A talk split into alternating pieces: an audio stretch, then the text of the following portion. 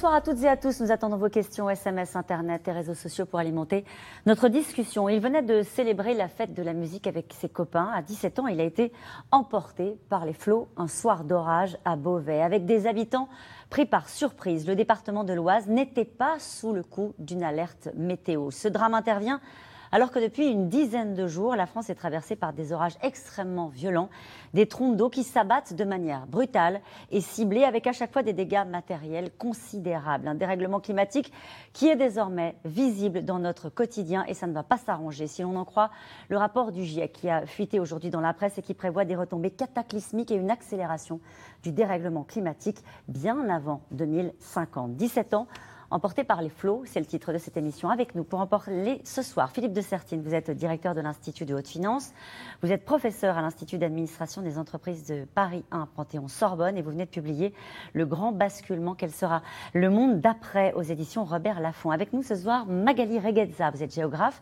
de l'environnement, vous êtes membre du Haut Conseil pour le climat, qui publie lundi prochain euh, son rapport annuel. Emma Aziza est avec nous ce soir, vous êtes hydrologue, présidente fondatrice du Centre de recherche Maya sur l'adaptation au changement climatique. Vous venez de confonder la start-up Mayan Labs et vous êtes en train de créer euh, une chaire de recherche à Paris-Dauphine sur l'adaptation au changement climatique dont nous allons beaucoup parler ce soir. Enfin, euh, Florence Lutzmann, vous êtes présidente de la Fédération française de l'assurance, la FFA. Euh, bonsoir à tous les quatre. Merci de participer à ce C'est dans l'air en direct. Je me tourne vers vous, Magali Ragazza. Des orages, on en annonce encore hein, ce soir, c'est pas terminé. on est face à un épisode orageux extrêmement violent violent. Euh, c'est normal, c'est exceptionnel alors c'est exceptionnel, enfin on redit toujours la même chose, hein. c'est-à-dire qu'on a ces, événements qui arrivent. Donc effectivement, euh, ces épisodes orageux, on les connaît, on en a eu là vraiment la durée, l'intensité parfois locale est extrêmement forte. La question qu'on se pose tous, c'est changement climatique ou pas. Alors c'est toujours compliqué d'attribuer, on le redit à chaque fois, tel ou mhm. tel événement. Maintenant, ce qu'on sait de façon très claire, euh, c'est que d'une part, on a des événements qui par le passé n'étaient pas possibles ou étaient vraiment exceptionnels et qui vont de plus en plus devenir la norme. Le deuxième point qui... Par exemple, dans ce cas précis, qu'est-ce qu'il y a d'exceptionnel? Il y a sans doute des gens qui nous regardent ce soir et qui disent, bon, et des orages violents, on en a eu euh, dans toutes les régions de France, ça s'est produit, avec des inondations extrêmement brutales, on en a eu. Qu'est-ce qu'il y a de différent et de singulier et de brutal dans ce qui est en train de se passer en France en ce moment? Alors il y a plusieurs choses. Il y a d'abord euh, l'intensité locale, où parfois on peut avoir effectivement des, des amas d'eau vraiment très concentrés, très importants, très brutaux. On a aussi la durée de l'épisode. Euh, dans un contexte aussi où il a fait très chaud. Hein, on a euh, déjà, mhm. on a vu la vague de chaleur. Et puis ce qui est intéressant, c'est que, et ça c'est assez typique, ça remonte dans le temps de l'année. C'est-à-dire que des épisodes qui étaient jusque-là, par exemple en août, arrivent en juillet, puis en juin, puis en mai. Et donc, en fait, on va avoir aussi une variabilité à l'intérieur de l'année qui fait que ce qu'on avait l'habitude de voir de façon traditionnelle au printemps va se décaler, ce qu'on mhm. avait l'habitude de voir à l'automne se décale. Donc, en fait, on a, on a un ensemble de paramètres qui vont changer. Alors, aujourd'hui, on a des, projections on fait tourner des modèles, hein, par mhm. exemple. on arrive à modéliser, sincèrement Alors, il y a plusieurs choses. Il faut distinguer le climat et Bien le sûr. temps. Sur le climat, oui, on arrive à modéliser, on a des tendances et on arrive avec des modèles à voir comment ça évolue, notamment par rapport au passé. On a des, des projections assez solides sur tout ce qui concerne les températures extrême mm. et moyenne. La pluie, c'est un peu plus compliqué. Et pour l'instant, les signaux sont encore difficiles. Après, c'est le sujet que vous avez donné, c'est la prévision de ces phénomènes orageux. C'est ça qui est compliqué parce que dans ce cas précis, on a vraiment choisi d'intituler ce soir cette émission 17 ans emportés par les flots parce que c'est ce qui s'est passé à Beauvais avec ce jeune homme qui n'a pas pris de risque. Euh, il rentrait euh, tranquillement euh, de, la fête de la musique, il n'y a pas d'imprudence et il n'y avait pas d'alerte précisément pour ce qui s'est passé à Beauvais qui était extrêmement violent. Et c'est en fait un peu la, la difficulté aussi, c'est-à-dire qu'aujourd'hui les modèles encore progressent, on a des mailles de plus en plus fines, on peut prévoir de plus en plus finement. Maintenant, il y a toujours des phénomènes locaux qui peuvent se produire. On l'a vu sur les mini-tornades, hein, puisqu'on en a eu aussi, on en a vu quelques-unes. Hein. On en avait avant ça des mini-tornades, oui. Oui, alors on en a eu a quelques... Alors on les oublie, mais là aussi, chaque année maintenant, on en parle. Et on en parle à des périodes de l'année, on n'avait pas forcément l'habitude de les voir. Emma Aziza, sur le côté exceptionnel de ce qu'on est en train de vivre en France, et je rappelle que ça n'est pas terminé avec des orages prévus encore euh, en France ce soir. Bah, je crois qu'on est vraiment face à un conflit de masse d'air. Effectivement, les 15 premiers jours de, juin ont été extrêmement chauds. On l'a vu avec cette vague de chaleur en France. Et puis cette goutte froide qui arrive, en fait, sur une atmosphère extrêmement élevée, va créer ce gradient, si vous voulez, de température. Plus ce gradient est élevé entre ces masses d'air chaud et ces masses d'air froid, plus vous allez avoir un système orageux, un système fortement électrique, et donc derrière la formation de ces orages que l'on appelle multicellulaires, qui vont générer localement, là où ils passent, en fait, des pluviométries extrêmement importantes. C'est ce qui s'est passé à Beauvais, par exemple C'est ce qui s'est passé. Alors, vous voyez, la différence avec, euh, avec les inondations dont on parle habituellement, c'est que là, on est vraiment sur du ruissellement pluvial. C'est-à-dire qu'on a euh, vraiment des, des masses d'eau, des trompes d'eau qui, qui s'épanchent, en fait, sur le sol et qui vont rencontrer sur leur chemin, soit on est dans un milieu agricole, effectivement, ils vont prendre, en fait, les axes d'écoulement préférentiels et finir parfois dans des marais et tout emporter sur leur, sur leur passage. On en reparlera. C'est vraiment une question d'aménagement du territoire. Soit, effectivement, ça tombe dans un milieu totalement urbanisé, où là, en fait, on est face à un système qui a été aménagé, urbanisé pour des pluies que l'on appelle décennales. Ce sont des pluies, en fait, avec une période de retour mm. de 10 ans.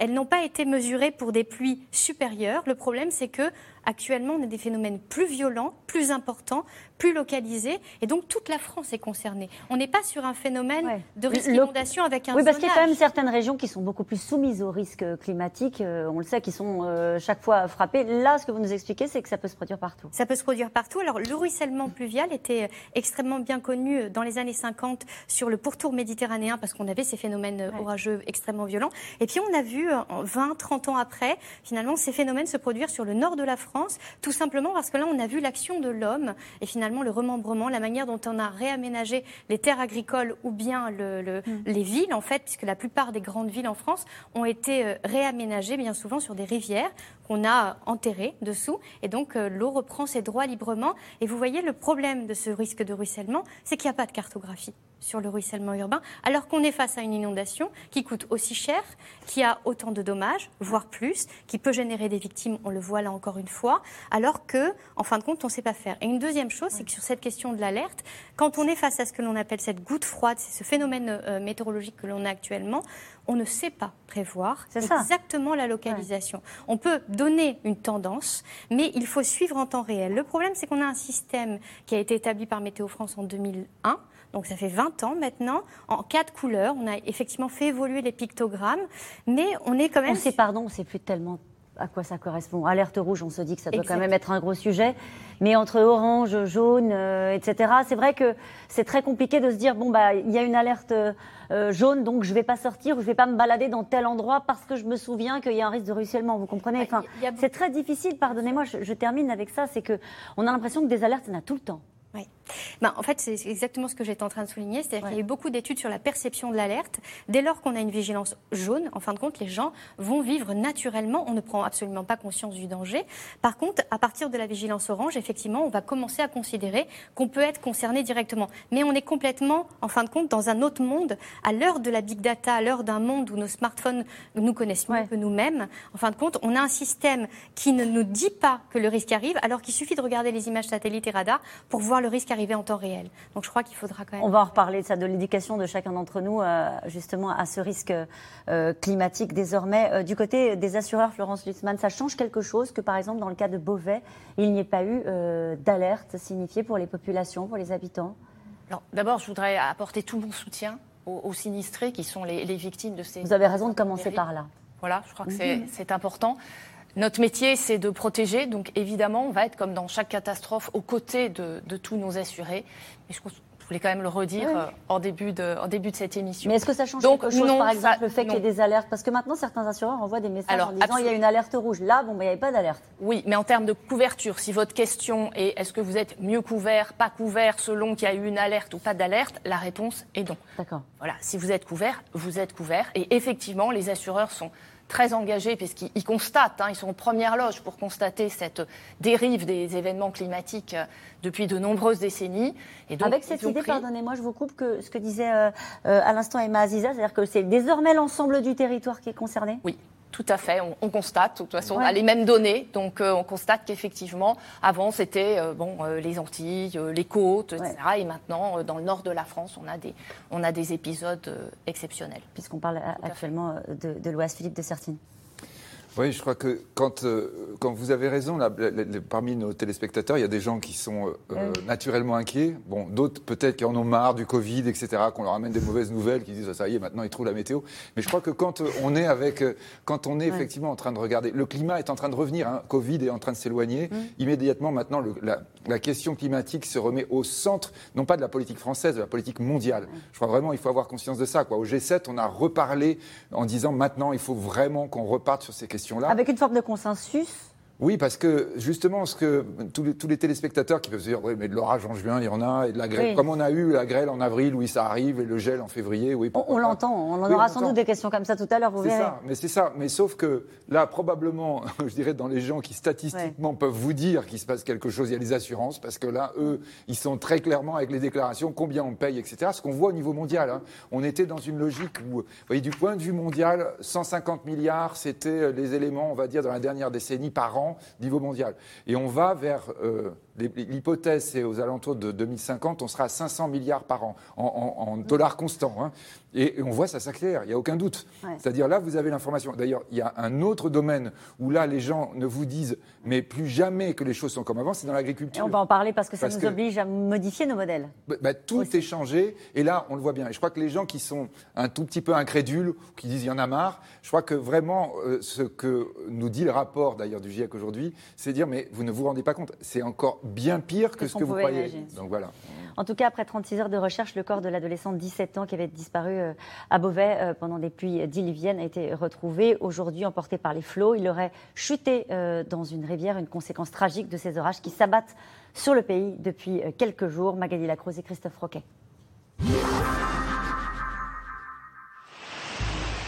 En quelques heures ce lundi, le ciel de Beauvais s'est noirci. Des orages violents, très localisés s'abattent sur la ville et soudain, les rues sont infranchissables. Balayent les voitures, sidèrent les habitants.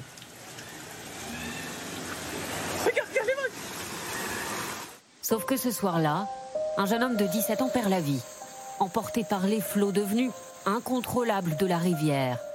C'était le premier jour de l'été. Déconfiné, la fête de la musique, et pour l'adolescent, la fête d'une épreuve du bac. Mais à Beauvais, après la découverte du corps du jeune homme cet après-midi, vient le temps des questions. Pourquoi l'alerte vigilance orage n'avait pas été déclenchée Le ministre de l'Intérieur s'est rendu sur place. La campagne du second tour s'est arrêtée. Quand le climat rappelle aux hommes qu'il est hors de contrôle, c'est souvent le même sentiment d'impuissance résignée, les mêmes images de dévastation le lendemain. Je suis rentré à pied, j'avais de l'eau jusqu'à mi-cuisse. Et euh, à un moment donné, j'ai senti que le courant était tellement fort que je me suis accroché aux grilles de l'école pour euh, ne pas être emporté. Donc des bouches d'égout arrachées, des plaques de, bitume, c'est incroyable hein, la puissance. Euh, on a eu énormément de précipitations en, très peu de temps, ce qui implique que bah, les évacuations d'eau se font mal sur les voiries et toutes les parties basses des habitations se remplissent par l'eau. Les phénomènes de ces derniers jours ne sont pourtant pas si rares au début de l'été, mais généralement pas aussi longs, pas aussi répétitifs. Voici les cartes météo du ciel de la France depuis lundi. En jaune et rouge, ce sont les orages violents et les fortes précipitations. On a l'impression qu'en fait l'orage se déplace et que c'est le même orage, si vous voulez, alors que non. En fait, c'est une alimentation hein, qui, va se, qui va se faire. Euh, et donc, on va avoir euh, le nuage qui disparaît, mais qui se reforme avec une intensité qui va se maintenir pendant plusieurs heures, comme ça, au fur et à mesure du déplacement. Depuis 20 ans, ce prévisionniste observe les phénomènes climatiques se répéter, s'intensifier, la hausse des températures et la valse des degrés. Au début des années 2000, c'était déjà remarquable de passer à 35, puis petit à petit, on a vu des 37, des 38 apparaître, et puis les premiers 40. Euh, qui faisait la, une évidemment des, médias. Et puis au cours des 3-4 dernières années, vous avez vu que presque chaque année, on atteignait 40, alors que c'était quelque chose d'extrêmement rare jusqu'à présent. Et puis qu'on banalise un petit peu plus déjà le, fait d'avoir 40 degrés. Euh, euh, dans, le sud de la France. Donc ça, c'est assez, classique. Et puis, évidemment, des, les, pluies qui deviennent très intenses aussi, c'est quelque chose qui qu'on commence à voir avec une, une, récurrence un peu accrue. Oui, ça commence déjà à se sentir. Pendant ce temps-là, la Terre se réchauffe et les experts du GIEC tentent encore d'éclairer les décisions politiques avec un nouveau rapport encore plus alarmiste que celui de 2014. apocalyptique même, sauf si des changements drastiques ont lieu, mettent en garde les scientifiques. La vie sur Terre peut se remettre d'un changement climatique majeur en évoluant vers de nouvelles espèces et en créant de nouveaux écosystèmes. L'humanité ne le peut pas. Inlassablement, les experts répètent les conséquences catastrophiques du réchauffement climatique. L'augmentation de 1,5 degré pourrait arriver bien plus tôt que prévu, bien avant 2050, préviennent-ils cette fois, dessinant un avenir noir pour les générations futures, avec cette sombre prédiction. Je cite, Le pire est à venir. Bon, euh, le pire est à venir, on a l'impression qu'on entend ça depuis longtemps hein, maintenant. Euh, sur ces sujets-là, sur les sujets climatiques. Qu'est-ce qu'il y a dans ce rapport du GIEC qui, on le rappelle, ce qui est assez étonnant, parce que habituellement ça se passe pas comme ça, il a fuité dans la presse avec des informations qu'on n'avait pas auparavant. Alors non, non, il travaille depuis maintenant plus d'une année. Hein, il travaille énormément. Euh, les rapports, donc c'est souvent euh, fermé, enfin c'est très fermé parce qu'il faut justement qu'il y ait aussi un accord. Enfin c'est un processus très compliqué le GIEC. Euh, c'est vrai que c'est en fait ennuyeux que ça ait fuité parce que parce qu'on ne sait pas en fait ce qu'il y a dedans, que les gens qui ont lu les rapports n'ont pas le droit d'en parler. Mais on n'aura pas de surprise. Alors on n'a pas de surprise. ce qui est intéressant, c'est que on voit des tendances qui aujourd'hui se réalisent et se réalisent sans doute plus vite que ce qu'on pensait. Euh, et ce que dit en fait le GIEC, mais il le dit depuis des années, c'est-à-dire que, mais il n'y a pas que le GIEC, c'est tous les scientifiques, enfin, le disent. Euh, et, pour en connaître certains, ils sont épuisés. Enfin, il faut quand même le dire. Mais je, De répéter la même chose. Depuis oui, j'échange régulièrement avec Jean Jouzel, Valérie Masson. Enfin, ils sont, ils sont nombreux à, mouiller la chemise. Il n'y a pas d'autre mot. Au bout d'un moment. Euh, c'est un peu la, fatigue, quoi. C'est un peu la fatigue parce qu'on se dit, mais qu'est-ce qu'il faut faire à un moment donné? Euh, on a l'habitude de dire dans le champ des catastrophes naturelles que, tant qu'on n'a pas une catastrophe, il n'y a rien qui change. Mmh. Et le changement climatique, on ne le voyait pas. Là, ça y est. C'est-à-dire qu'on a déjà un changement de plus de 1 degré qui est documenté depuis la période où on mesure. Et il faut bien, et ça je tiens, enfin j'aimerais bien le faire passer. Euh, on entend souvent le climat a toujours changé. C'est vrai. Mais ce qui est en train de se passer aujourd'hui, c'est qu'on sort de ce qu'on appelle les pas de variabilité naturelle du climat. Ça va beaucoup plus vite, c'est beaucoup plus fort que ce que l'humanité a connu par le passé. Mmh. Et c'est là le problème. Et la personne qu'on a vue dans le reportage qui parlait du courant euh, de l'eau en fait qui ravinait euh, devant chez lui. Là, on est face à des phénomènes euh, déjà très dangereux.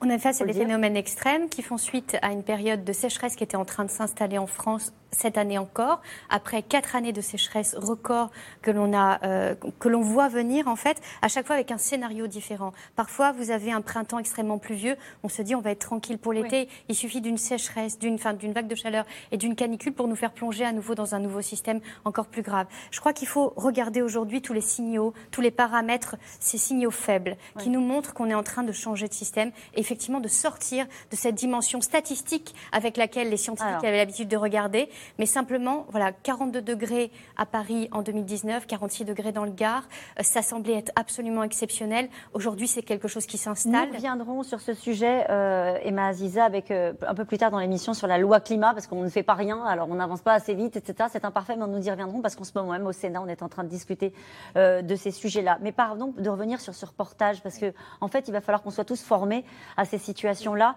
On voyait ce monsieur qui disait, mais c'était incroyable, il y avait quand même, voilà, c'est c'était des pluies diluviennes qui se sont abattues très rapidement et puis comme un flot euh, devant chez lui, quoi, quasiment.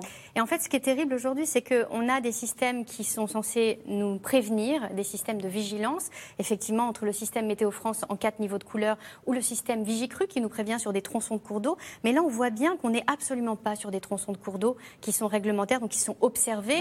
Même le petit cours d'eau dans lequel il y a eu euh, ce, drame, en fait, euh, ben, derrière n'est pas cartographié. Donc ça veut dire qu'on n'a pas Dieu pour pouvoir voir. La Mais on ne peut pas, pardon, on peut pas cartographier par exemple une rue, puisque là ça se passe aussi parfois dans des rues. Alors on euh. peut faire deux choses. Déjà, on peut cartographier, cartographier assez facilement la question du ruissellement. Il suffit de regarder les axes de pente et d'écoulement préférentiel. On sait très bien où sont les systèmes d'assainissement, à quelle pluie ils sont capables de réagir et comment ils peuvent réagir. Ça c'est une chose parce qu'aujourd'hui mm. on n'a pas cette cartographie des risques. Et puis surtout, on peut suivre en temps réel ces images radars, ces images satellites qui depuis 1992 euh, aujourd'hui nous montre un, autre regard justement sur ces risques et la manière dont ils évoluent. On est capable de suivre en temps réel. Il faudrait former tous les gens, tous les enfants dans les écoles, euh, sans doute toutes les populations. Ça veut dire quoi? C'est-à-dire qu'on prend son smartphone, on regarde, on dit, on a des images, on se dit bon bah là l'orage il arrive dans 10 minutes, je fais quoi?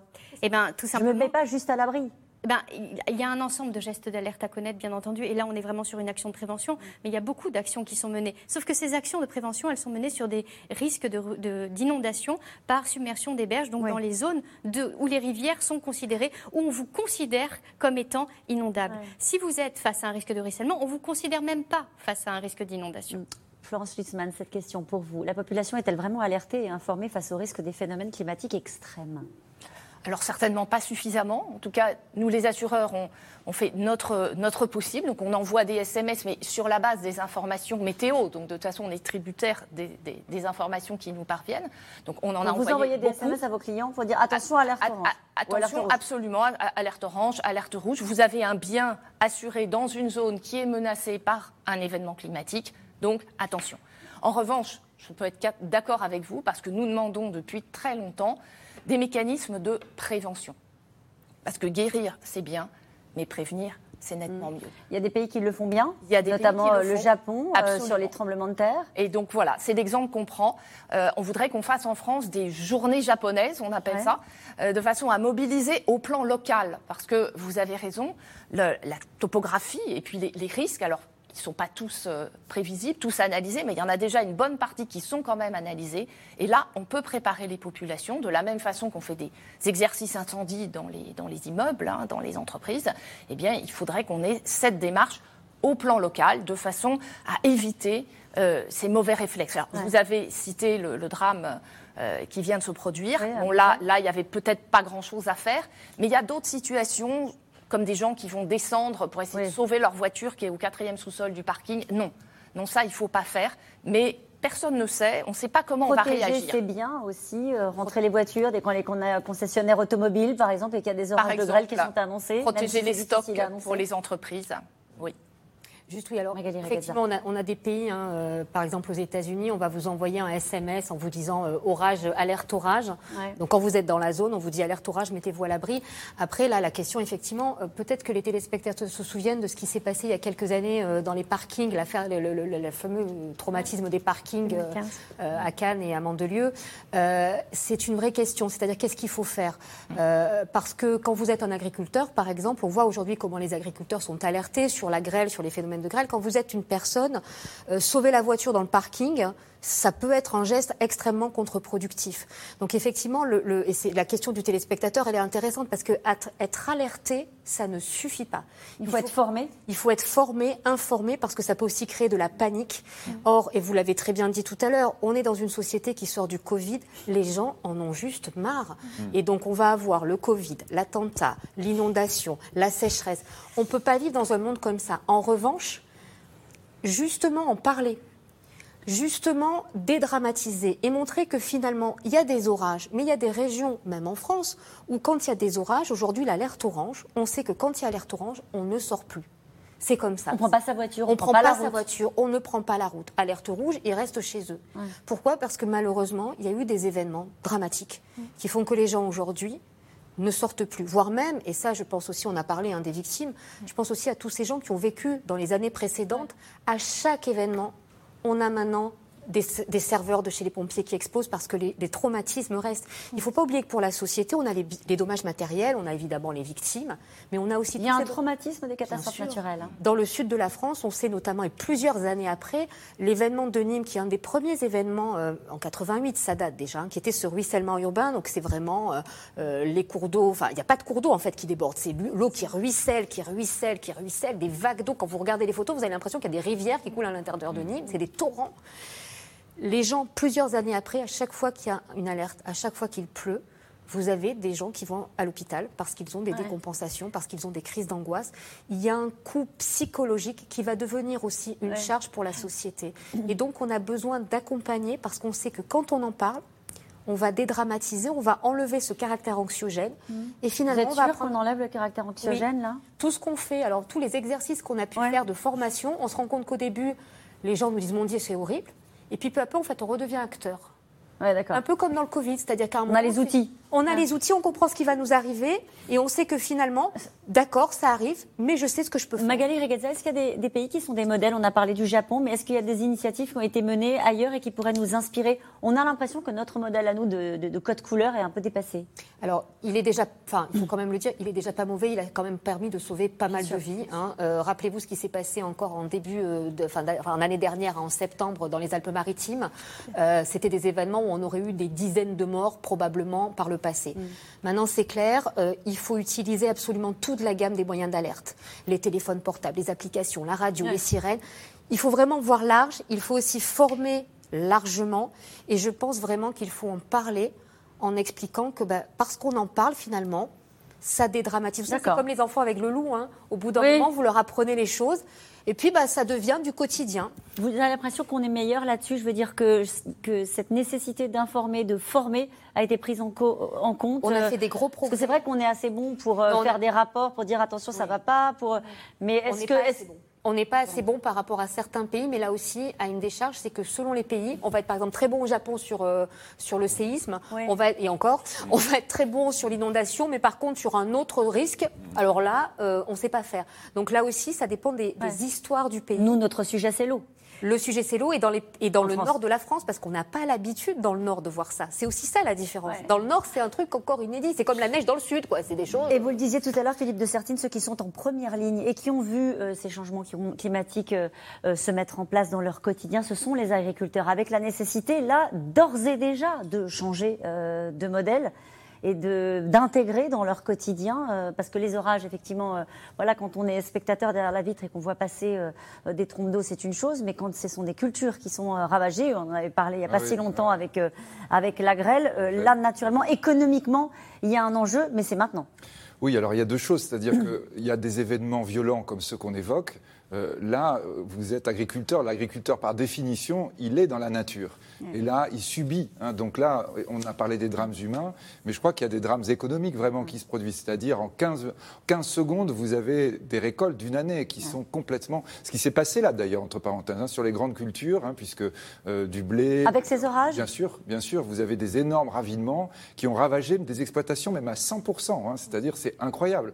Donc, ça, c'est des choses aussi, évidemment, d'ailleurs, dans la région, que les gens n'avaient jamais vues. Toujours pareil, quand les gens sont incrédules, quand vous avez des gens qui vous disent de toute ma vie, je n'ai jamais vu ça. Et là, pour le coup, là, c'est des souvenirs professionnels. Donc, euh, si ça s'est passé, toujours pareil, on a des statistiques, on en est sûr.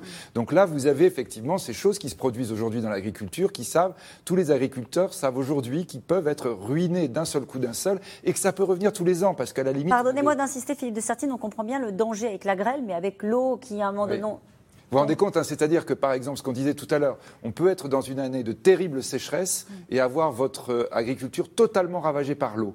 Et ça, c'est parfaitement possible d'avoir les deux choses. Parce que ça arrache les plantations. Ça arrache les plantations. Vous avez ce flot qu'on évoquait, ce qu'on disait tout à l'heure. Hein. Les humains le ressentent. Quand vous voyez dans une ville, vous comprenez ce que vivent les agriculteurs parce que vous dites, mais tout d'un coup, je suis emmené, quoi. Donc vous imaginez, les plantes, elles sont complètement arrachées, les arbres, etc. Les vignes, tout peut être arraché d'un seul coup. La grêle sur la vigne peut vous ruiner d'un seul coup d'un seul.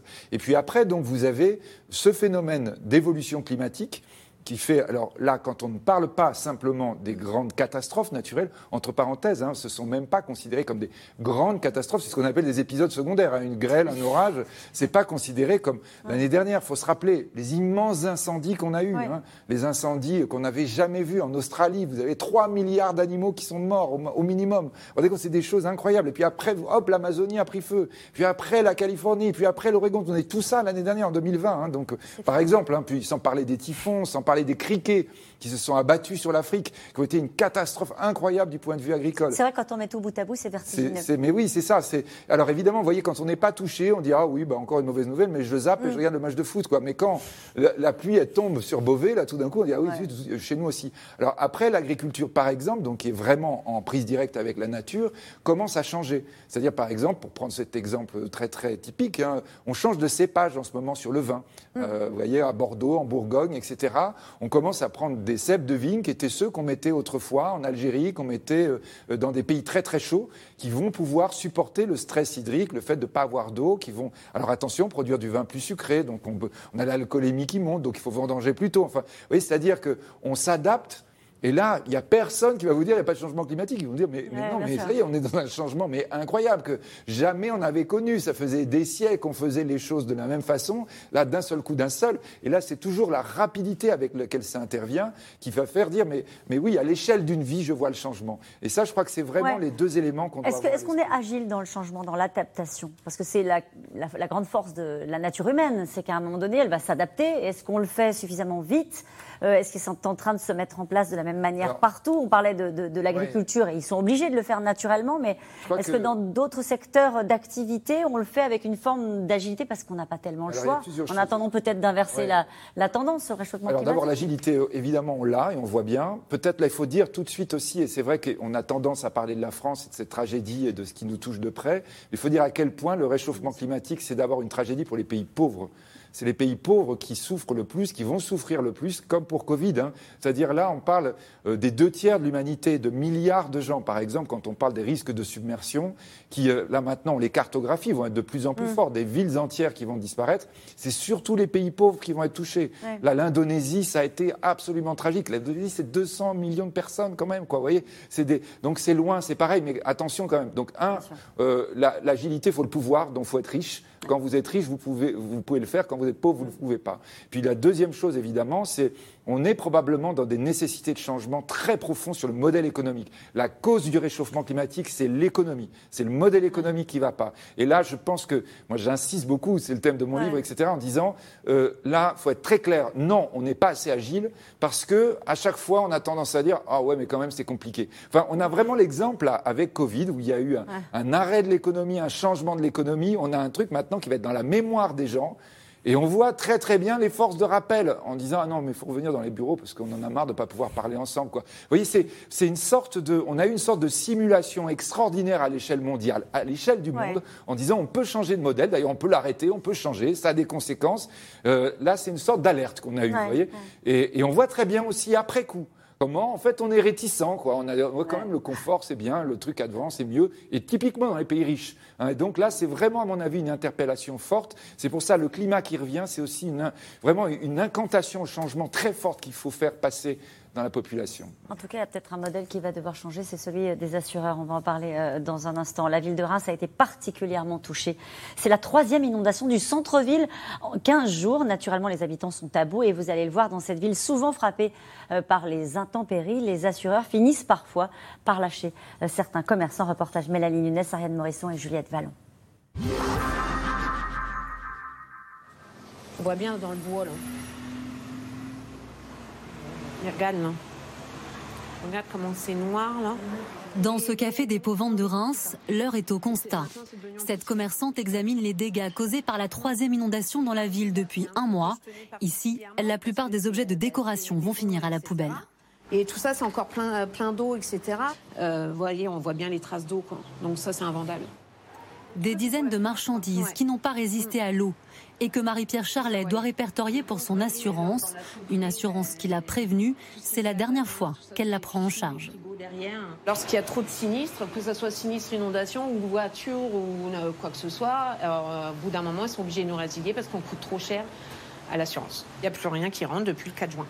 C'est zéro.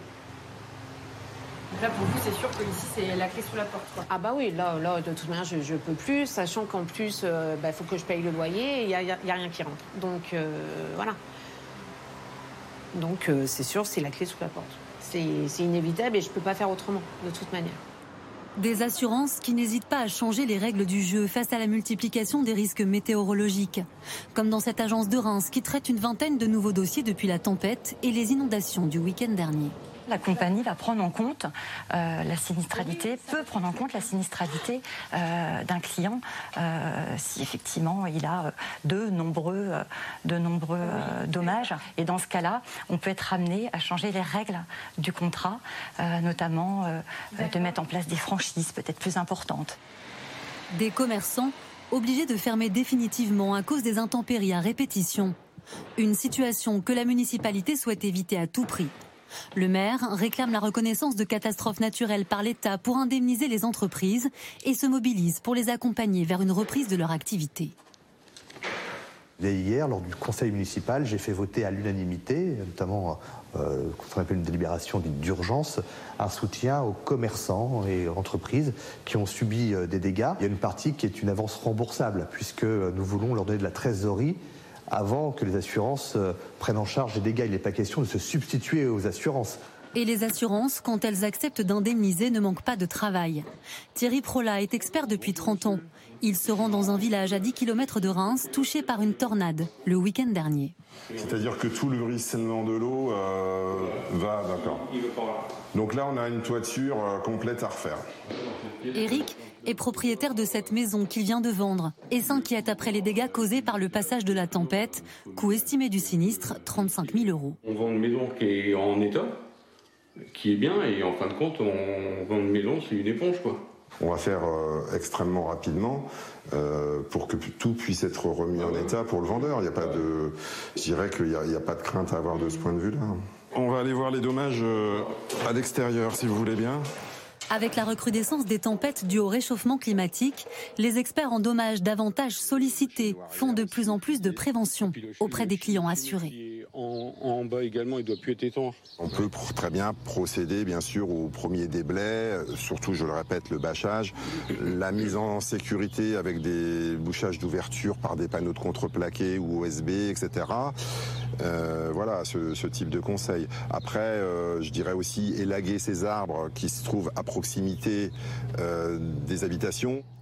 Si l'état de catastrophe naturelle est déclaré, les victimes ont 10 jours pour faire part de leur sinistre. De son côté, l'assureur dispose de 3 mois pour procéder aux indemnisations. ce reportage a sans doute suscité beaucoup de questions. une première, un assureur a-t-il le droit de se séparer d'un assuré au motif qu'il a subi plusieurs inondations? Alors, Normalement, l'inondation, c'est un risque de catastrophe naturelle. Donc ça va être couvert par ce régime qu'on a la, chance d'avoir en France, hein, il faut quand même se le dire. C'est pas le cas partout ah, c'est pas du tout le cas. Euh, c'est même très original d'avoir ce, système de, de mutualisation du risque de catastrophe naturelle sur l'ensemble du territoire et qui permet donc de compenser avec euh, les primes de ceux qui, en général, n'avaient pas de sinistre, hein, donc euh, plutôt Paris ou le Nord, etc., euh, des zones beaucoup plus sinistrées. On peut penser aux Antilles, on peut penser aux côtes, par exemple. Donc, quand même, garder à l'esprit que c'est une excellente chose et que c'est un, un, bon, un, bon régime et, qui a permis et qui permet encore d'indemniser. Quand on est dans, dans ce cadre-là, donc dans le cadre du régime de catastrophe naturelle, eh bien, c'est une inclusion automatique dans tous les contrats qui couvrent les dommages. Mm. Euh, je pense au multirisque habitation pour les particuliers, je pense au multirisque entreprise pour les entreprises, je pense aussi aux dommages automobiles. Donc là, la garantie est incluse. Et comme c'est une garantie qui est obligatoire, eh bien, si votre assureur veut vous résilier ou si refuse de vous assurer, si vous en avez un deuxième, en fait, il faut que vous ayez essuyé deux refus de deux assureurs différents. À ce moment-là, vous contactez le bureau central de tarification et ce bureau central de tarification va désigner un assureur. C'est obligatoire, parce que c'était intéressant par rapport à ce qu'on vient de voir dans le reportage de cette commerçante qui dit de toute façon, m'a dit, maintenant ça suffit, en gros vous assuré trois fois et à chaque fois vous avez des, difficultés, donc euh, en gros bah, plus personne ne voudra m'assurer. À partir du moment où c'est couvert dans ce concept de catastrophe naturelle. D'accord. Et, si si c'est pas le cas, du coup, elle ah bah, peut ah devoir bah, arrêter son activité parce qu'elle n'est plus assurée. Si c'est pas le cas, bon, alors c'est quand même rarissime dans la mesure où on a un marché de l'assurance qui est extrêmement concurrentiel et compétitif dans notre pays. Et donc, par exemple, les saisines hein, du bureau euh, central de tarification, c'est quelques dizaines par an. C'est pas beaucoup. Hein. Mm. C'est 10 ou 20 maximum. Donc, en général, les gens retrouvent. Pour autant, effectivement, qu'ils suivent les, conseils hein, et les consignes des, des experts qui passent et des assureurs qui leur donnent des, conseils de, prévention. Magali Reza sur ce, sur ce principe de l'assurance. En fait, quand on voit ces reportages les uns après les autres, on se dit, à un moment donné, alors vous nous dites qu'il faut que si, si y a l'état de catastrophe naturelle, ils seront euh, remboursés, je ne sais pas comment est-ce qu'on dit, défrayés, euh, indemnisés. Indemnisés. Euh, indemnisés. mais si c'est pas le cas, ce sont naturellement des, des coûts pour les foyers, les familles, etc.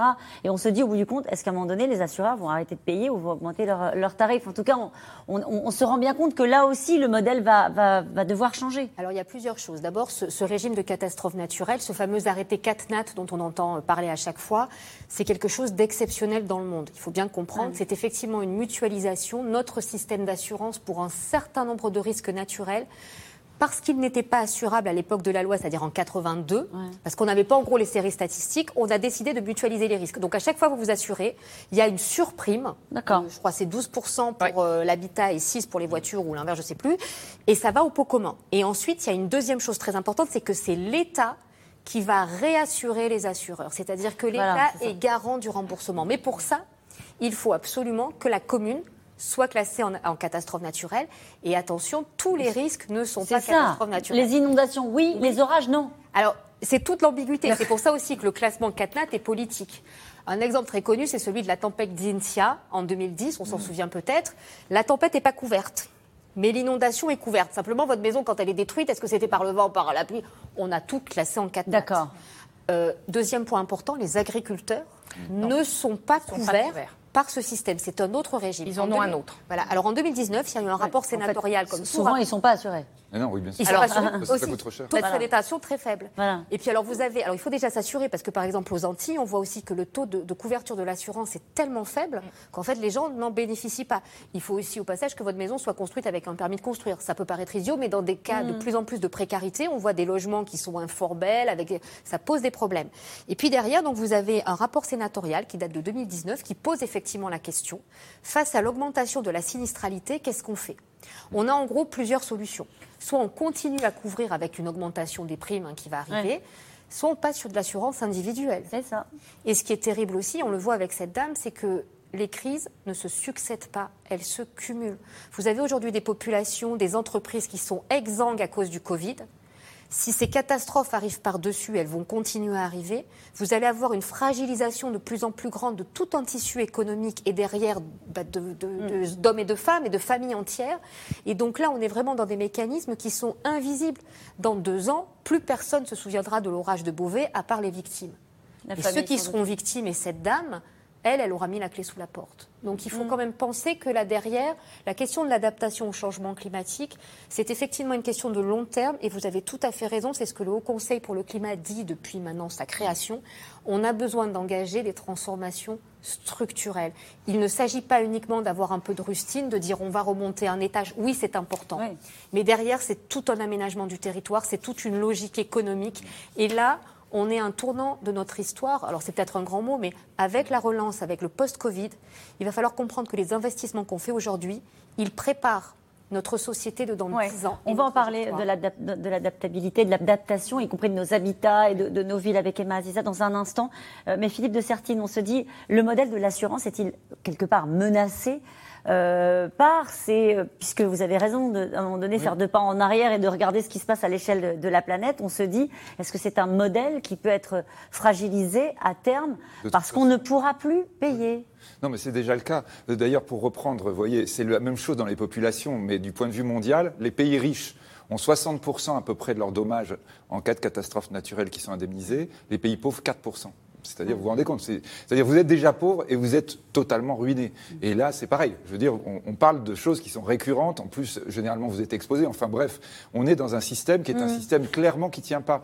Alors, ce qui, évidemment, ce qu'on voit aujourd'hui, c'est que l'assurance, du point de vue mondial, essaie de trouver des nouvelles solutions. Et les nouvelles solutions, elles ont notamment été apportées par les marchés financiers. C'est-à-dire, c'est, on a émis, par exemple, vous voyez, le CAT, pour catastrophe, mais ça fait chat en anglais, hein, les CAT bonds, les obligations catastrophes, sont des choses qui ont été utilisées par euh, des grandes compagnies d'assurance mondiale pour se rémunérer. Parce que comme ça, donc, on rémunère les gens qui, de toute façon, ont des taux d'intérêt à zéro, des grands fonds, etc.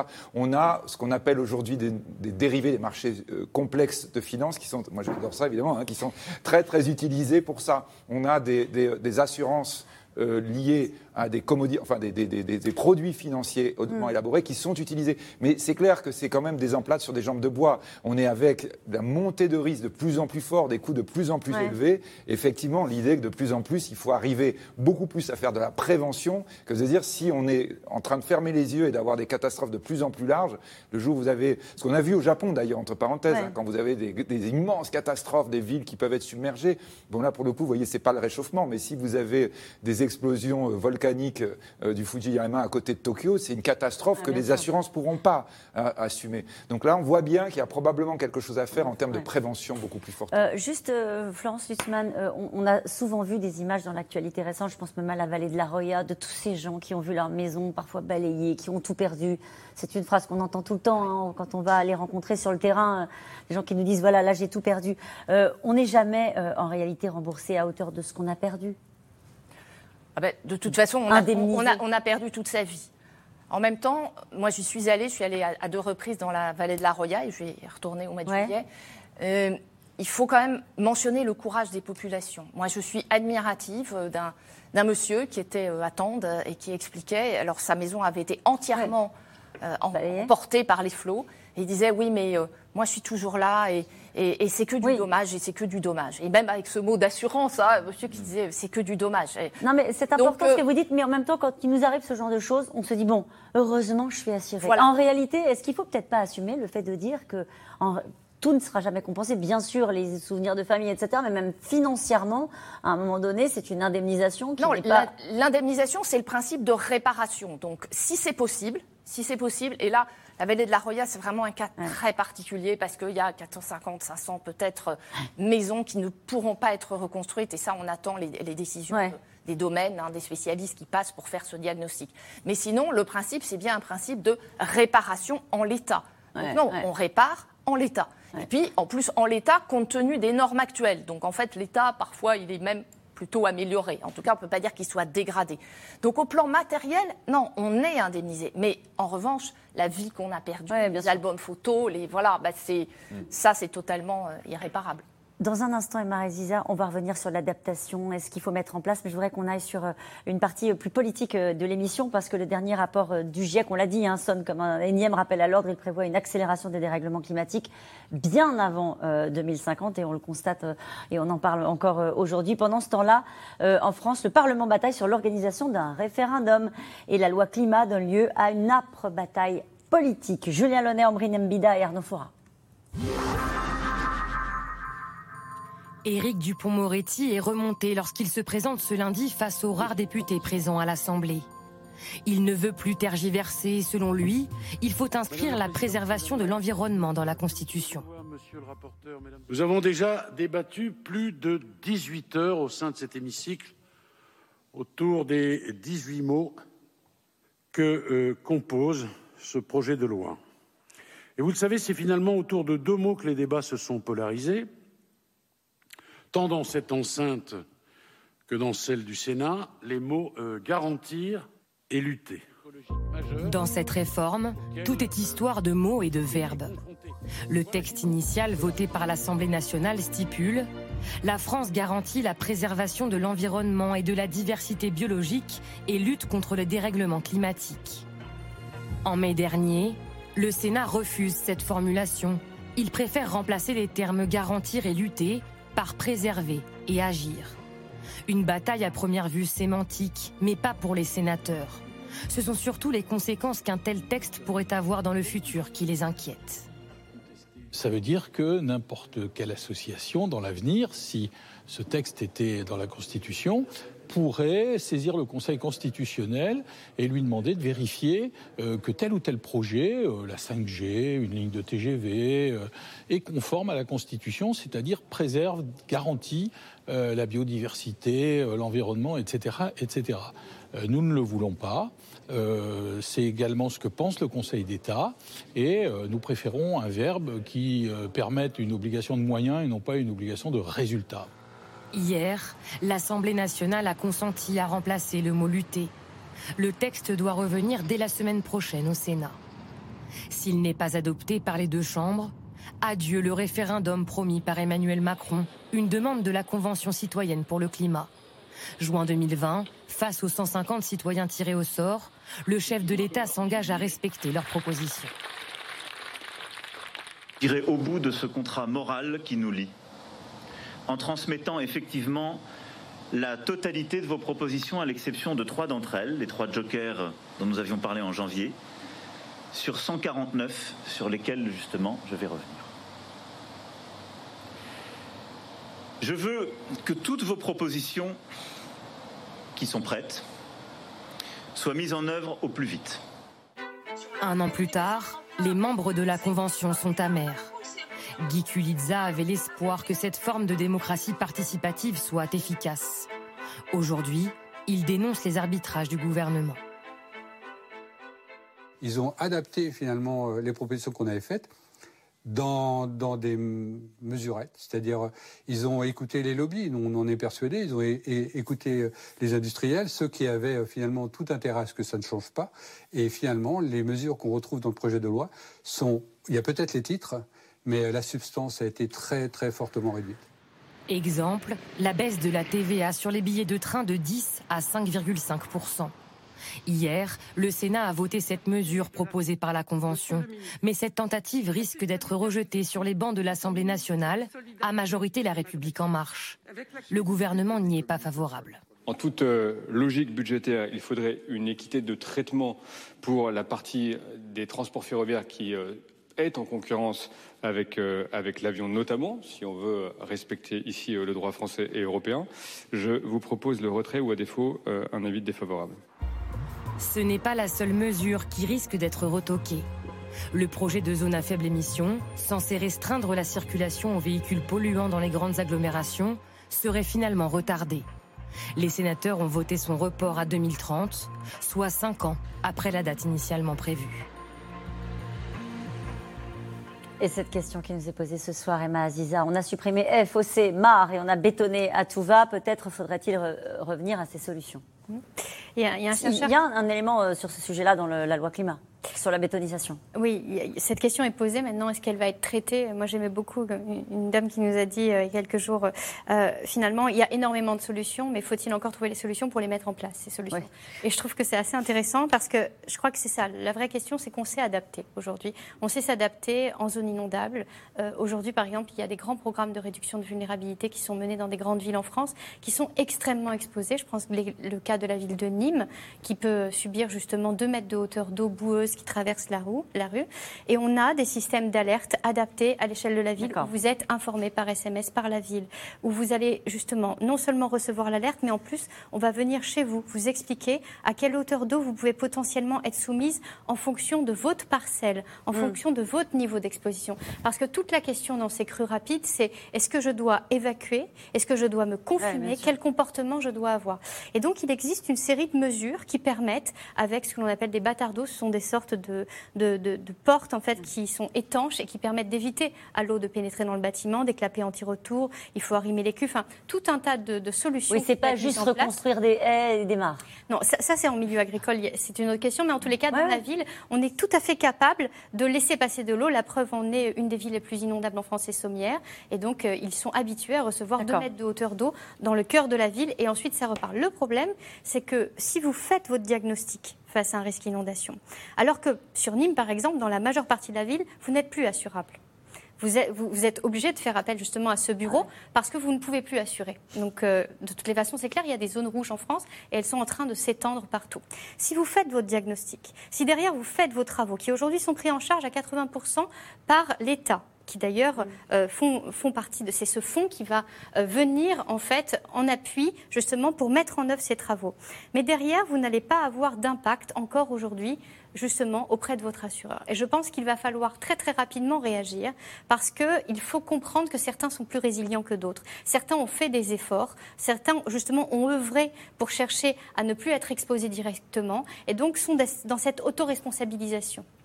Un mot sur la loi climat, Magali Reguezza, sans doute pas assez vite, pas assez, euh, mais quand même, ou pas euh, C'est toujours le problème. Est-ce qu'on regarde le verre à moitié plein ou à moitié vide? Il faut quand même dire, on, voilà, on a en France des outils sur ce qu'on appelle l'atténuation, c'est-à-dire la réduction des causes du changement climatique. C'est la stratégie nationale bas carbone. On a un plan national d'adaptation au changement climatique. On a une stratégie nationale d'inondation. Le problème, c'est que ça ne va pas assez vite.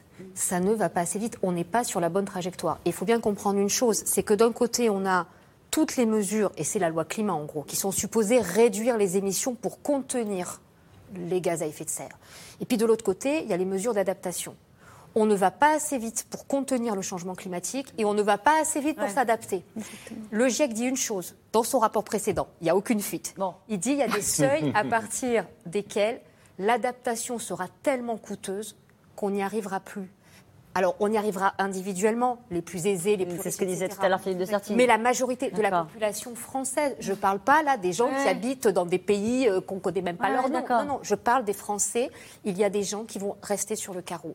À l'inverse, il faut le rappeler, oui, les politiques climatiques, et je pense aux Gilets jaunes, elles sont coûteuses mais elles créent aussi des emplois à partir du moment où on anticipe. Philippe de Sertine, c'est peut-être ça euh, le point positif de notre discussion, c'est qu'il y a un modèle économique derrière cela qui est en train aussi euh, de se mettre en place et qui est vertueux, c'est-à-dire à un moment donné bon pour le climat, contre le réchauffement climatique et bon pour l'économie. Non, mais je crois que, vous voyez, moi je pense aux jeunes téléspectateurs, il y en a qui regardent ces dernières et peut-être effectivement ils peuvent être un peu désespérés. On a beaucoup parlé là, aujourd'hui, là, de effectivement toutes les prévention qu'on peut avoir par rapport aux catastrophes. Mais là, il y a un enjeu beaucoup, beaucoup plus important, effectivement, c'est de proposer à la planète entière. Parce que là aussi, mmh. probablement que la discussion écologique dans nos pays, elle est très, très, très... On a du mal, Philippe de Sertine, on a du mal à, aborder ces sujets-là. Euh, on le fait systématiquement. en tout cas, il faut que ça parle d'un point de vue politique pour les, élections suivantes, si vous voulez. Et du coup, notre vraie préoccupation, c'est dire est-ce que ça correspond, est-ce que les gens acceptent près de moi et qui vont voter pour moi?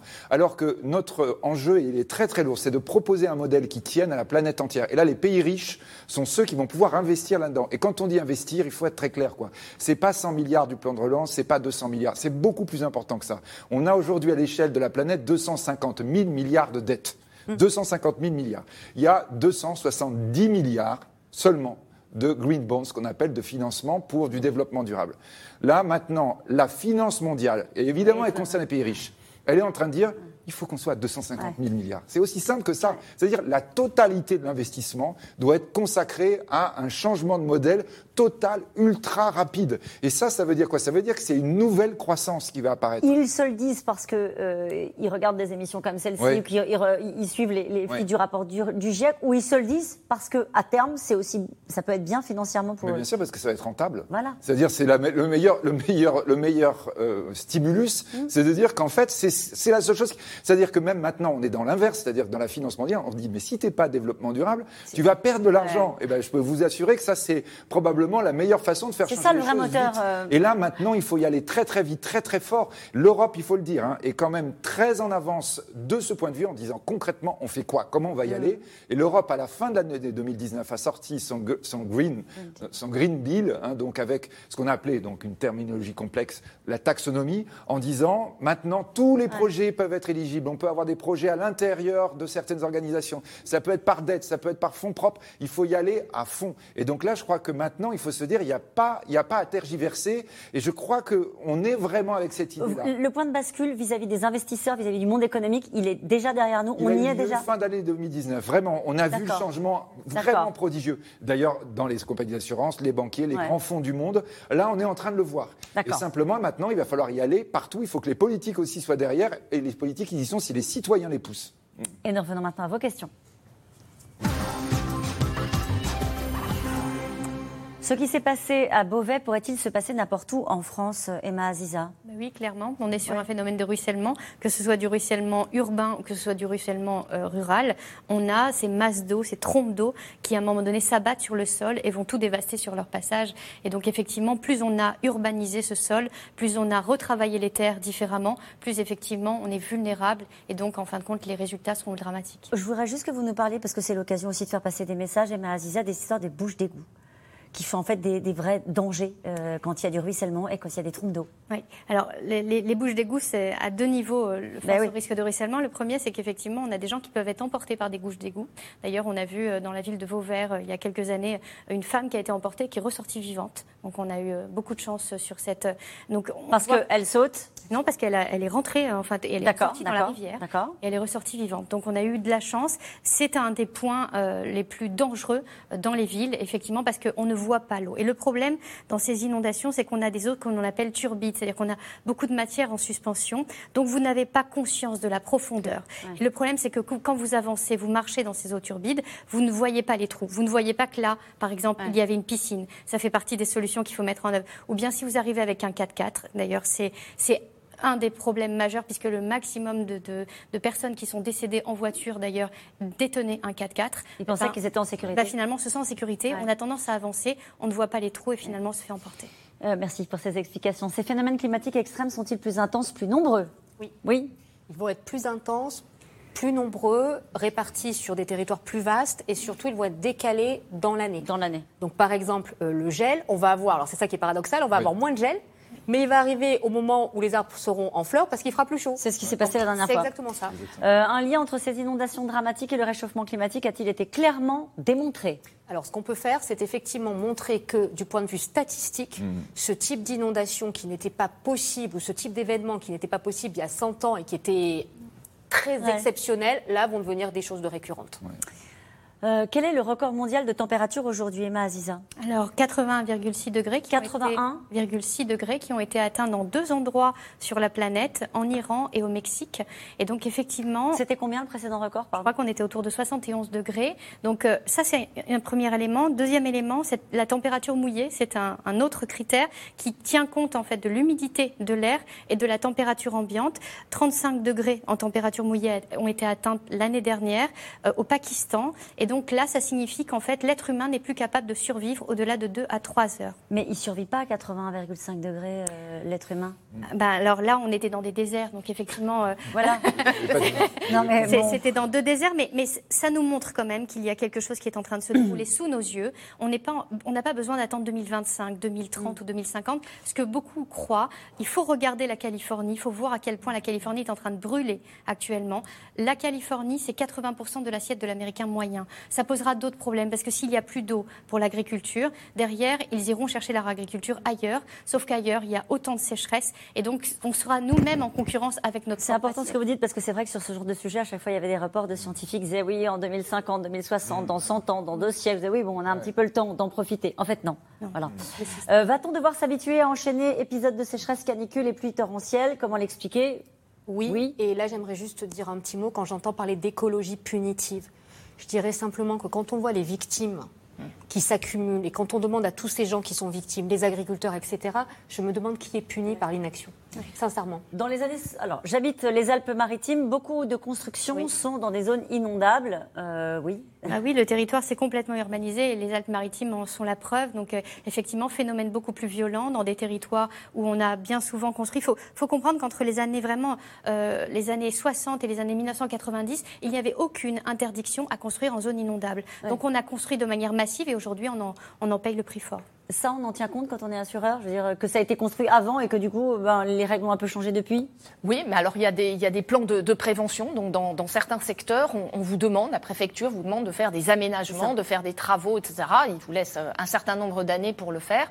Mais de toute façon, vous êtes couvert à partir du moment où, quand ça a été, vous avez construit, vous étiez conforme ça, euh, exactement. au texte de l'é- de l'époque. De l'époque. Il y a quand même des, des endroits où on est obligé de délocaliser en France parce que on sait que l'humain ne sera, pas- sera tellement en danger et on a atteint une telle hauteur d'eau qu'en fait on ne peut plus protéger. Bah, on parlait de la vallée de la Royer, on ne va pas reconstruire ou... Non, c'est exactement le ça. cas. Et à ce moment-là, il y a le, le fonds Barnier qui intervient conjointement avec les assureurs de façon à exproprier les, les propriétaires euh, de façon à ce qu'ils puissent euh, faire reconstruire Loger ailleurs. ailleurs dans des endroits plus C'est en sécurisés. Charente-Maritime, hein, parce que c'est Oui, oui. aussi en Charente-Maritime. Mais là, on est quand même sur des, volumes de population, il faut bien le dire. hein. Ça va être tous les littoraux français à un Bien sûr. moment donné. Donc, on est sur des volumes qui sont bien supérieurs à ce qu'on attend. hein. Dans les années 60, on commençait les vendanges fin septembre, début octobre. Maintenant, c'est fin août, début septembre. Voilà, c'est ce que vous disiez euh, tout à l'heure. On est en train de se décaler dans, dans le calendrier, y compris pour les vendanges. Les agriculteurs sont en première loge.